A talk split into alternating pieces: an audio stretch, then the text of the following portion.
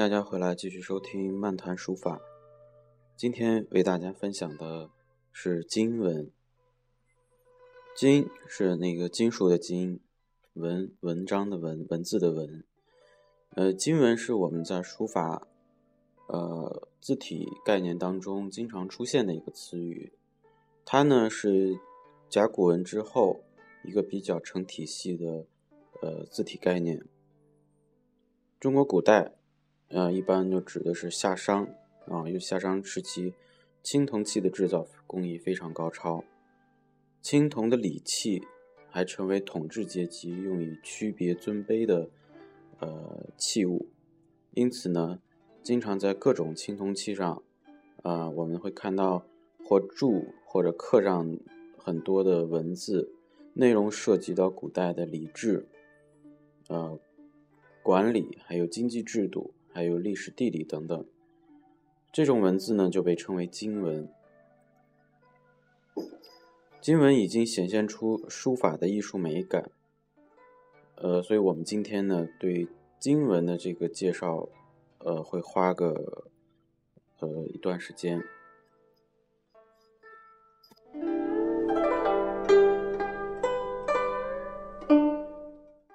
古代呢称铜为金。啊，今天呢，我们把这个上古时呃先秦时期的，只要是呃金属类的，也都称为金，所以古今称法不太一样。因此呢，在古代各种青铜器物上的呃刻的这个铭文呢，也叫金文啊，或者也叫吉金文，吉是吉祥的吉，吉金文。另外呢，古代青铜器一般分为礼器、乐器两大类，而礼器呢以鼎为主。啊，比如说我们最近好像有一个更名啊，就是我们在历史课本中以前学的叫司母戊鼎的这个名称应该叫后母戊鼎，这个就属于礼器。呃，乐器呢以钟为多见，比如说编钟，啊，很多上很多上面刻有铭文，所以也被称为什么钟鼎文。钟鼎文就是意思就是金文。钟鼎上的铭文有凹凸之分，凹者为阴文。叫款，凸者叫阳文，称为石，所以叫款石嘛。钟鼎款石就是这个意思。这个凹凸的这个分法，我们今天的篆刻也这样分，就是呃凹下去的，凹下去的我们一般叫白文，也叫阴文；凸出来的叫阳文，也叫朱文。这个凹凸其实凹凸这个概念，大家不要避讳。这个其实是远古对生殖的一种崇拜。呃，我们今天看到很多很多，呃，比如说非洲，还有一些原始部落里边，经常有这样的原始崇拜的符号。呃，这是一种先先民的一种呃最原始的想法。古代呢，把这个钟鼎呢看作重器。所以上面铸刻上很多的文字用以纪念，啊，所以这个钟鼎文啊，呃，金文有有这样的一个有这样一个功能。我我我看到这个重器，在想就是器重。我们今天讲器重这个词，可能就是来源于这里。钟是一种乐器，呃，有的呃凉器或者是酒器也叫钟。鼎呢，主要作为祭祀。三足两耳，大小不同，形状方圆皆有。相传呢，这个夏禹，啊夏夏朝的这个禹，呃，收九州之金属来铸成九鼎，那呃，所以传为国宝。我们说的一言九鼎，这个九鼎就指的是九州之鼎。成汤迁徙于商邑，商呃周武王。迁之于洛邑，后来，呃，秦朝攻西周，取九鼎，呃，其一，呃，其中一鼎呢沉于泗水，其余八鼎无可，呃，查不到了。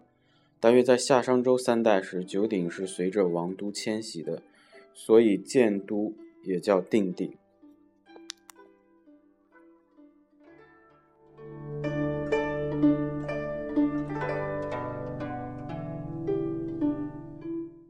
金文的形体呢，在殷代与甲骨文相近，啊，而且呢，呃，意气字数比较少，字形都取呃取纵式，就是上下大小不齐啊，比较自然。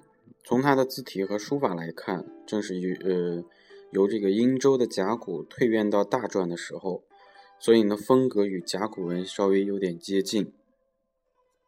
因为金文的这个出现时代呢是商周时代，和甲骨文呢属于同一个体系的文字，呃，但是从体态上又有一些不同，所以我们我们认为呢甲呃金文是甲骨文的继承者，在相当一部分文字当中保存着比甲骨文更早的写法，呃，它为我们后来的汉语言文字的发展奠定了一个呃坚定的基础。金文所使用的单字比甲骨文多，尤其是形声字比较多，并且充分体现了形声构字的原则。形声字在汉字发展史上取得的呃优势性地位，就是从这个时候开始的。同时，金文笔画明显减少，呃，书写呢比甲骨文更加的简练规范，也体现了汉字发展由繁到简这样一个过程。所以，我们今天的这个简化字呢，我们在书法的角度也好，或者从文化传承的角度也好，呃，批判声是大于这个呃赞赞扬声的。但是从远古时期，呃，先秦时期的这种文字变化来讲，其实是一直遵循由繁到简的这样一个一个过程。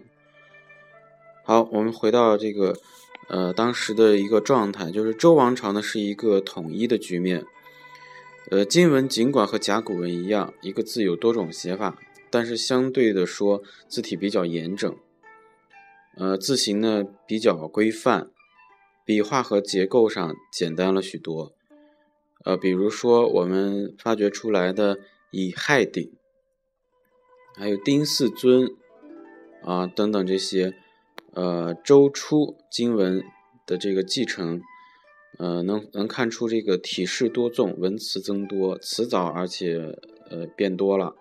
也就是说，除了造字之外，词语的组合也变得丰富，布局呢，呃，变得整齐，大小匀称。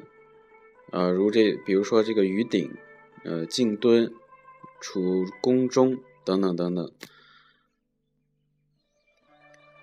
到了这个西周的中期，延续到东周初期，呃，中鼎文字的用笔呢，由呃折变锋，收锋处由这个抽毫转为注墨，啊，墨笔的这个波折已经有消失了。就是说，我们在聊大篆，因为他们都属于大篆范畴，都会比较注重它的笔画结构，呃，这是一个 文字书法呢。呃，变得整齐雄伟，啊，而且呢，一篇我一篇内容的字数比较多了，就是有五百字左右，甚至更多。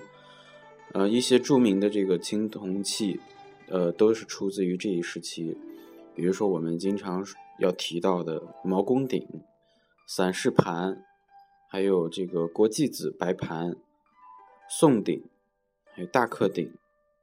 宗周钟等等等等。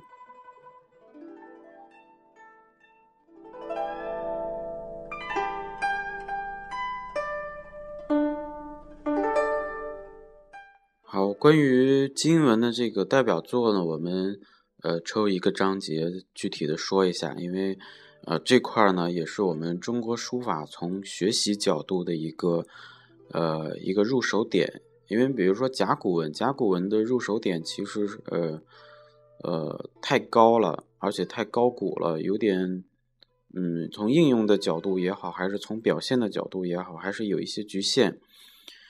嗯，那么接下来我们讲一下这个先秦时期青铜器的分类。我们先讲一下先秦，先秦这个概念，先秦这个概念，我们普通普遍的分法啊，或者民间的分法，就指的是秦。统一六国以前的这段时期，我们都把它称为先秦，也就包含我们说的夏商周这个时段。中国的青铜器发源于黄河流域，啊，也就是说，嗯，嗯，你从你从哪能判断这个东西的真假，或者它的这个呃地域？一般黄河流域，比如说甘肃啊、陕西啊，还有山西这块儿，可能是它的主要发源地。青铜器时代呃始于公元前二十一世纪，公元前二十一世纪啊，呃止于公元前二世纪，也就是夏商周。啊，这个周呢，一般指西周，还有春秋战国。春秋战国就是东周时期。呃，殷商和西周是中国青铜器时代的鼎盛期。那个时候呢，青铜铸造工艺非常高超，啊，生产出呃，生产呃生产出这个成批的青铜器。先秦时期的青铜器，呃，分为这个礼器。这个礼器在咱们今天再具体一点，包括这个炊煮器，就是做饭，啊。烹饪的这些食器，就是吃饭的时候的；酒器，喝酒时候的；水器，喝水的；还有乐器、兵器啊，我们出土的兵器也很多。工具，比如说镰刀啊什么之类的，还有这个车马器等四大器。礼器呢，就是传统阶级用于区别尊卑的器物。礼器之中的这个主饮器。啊，有这个叫鼎啊之类的食器，有这个盂啊；酒器有这个呃爵呀、尊呀等等，还有壶啊，我们都会在展览中经常看到。水器呢，就是这个盘啊，还有剑等等；乐器呢，就是钟，还有鼓。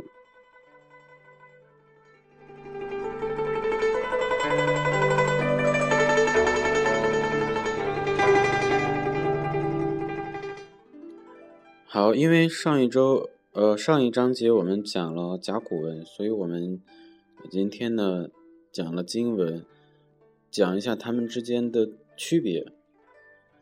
嗯，刻在这个青铜器上的文字呢称为金文，又叫钟鼎文。商朝的青铜器上文字比较少，西周的青铜器，呃，比有比较长篇的铭文出现，它记录了周代贵族分封、祭祀。战争等重大活动，甲骨文呢是刻在呃龟甲或兽骨上的一种文字。商朝人迷信这个鬼神，不论祭祀、战争还是渔猎农事，都要向鬼神问卜。所得甲骨呃所得的结果呢，在写在甲骨上，成为甲骨文。呃，所以呢，他们的首先载体不同，呃，然后呢，呃。金文呢与甲骨文有很多相近的地方，呃，但是也有许多不同之处。首先，呃，这个制作材料上看，嗯，从文字的进化程度上看，象形呃甲骨文的象形程度要高一些。使用工具上来讲，甲骨文呢是用刀契刻在龟甲或兽骨上的，笔画很细。啊，所以不可能出现类似于墨团呀这样的肥笔，肥就是肥厚的肥，需要填实的部分一般都改用这个勾勾勒或者，嗯，同时呢用刀作为契刻工具，转折也很难圆转自由，一般都重新起笔写成方折的这个形体。呃，金文呢主要是用范模浇铸的，也就是它倒铸上去的。呃，所以呢，笔画写的很细，呃，即使笔画写的很细呢，这个教出来也会变得粗，并且出现肥笔，转折处呢也比较的圆浑，不带棱角，呃，结体呢浑厚，所以刻出来的字呢，这个呃有圆有方，比较的有呃轻重之感。所以呢，材料、文字特点，还有这个工具。以及刻铸方法的不同，决定了金文和甲骨文在风格上的大致区别。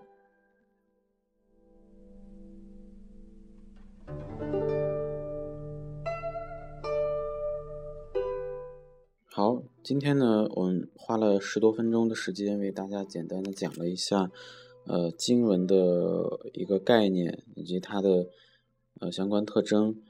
我们在下期呢，专门的讲一下金文的代表作，这个倒挺关键的，欢迎大家及时收听。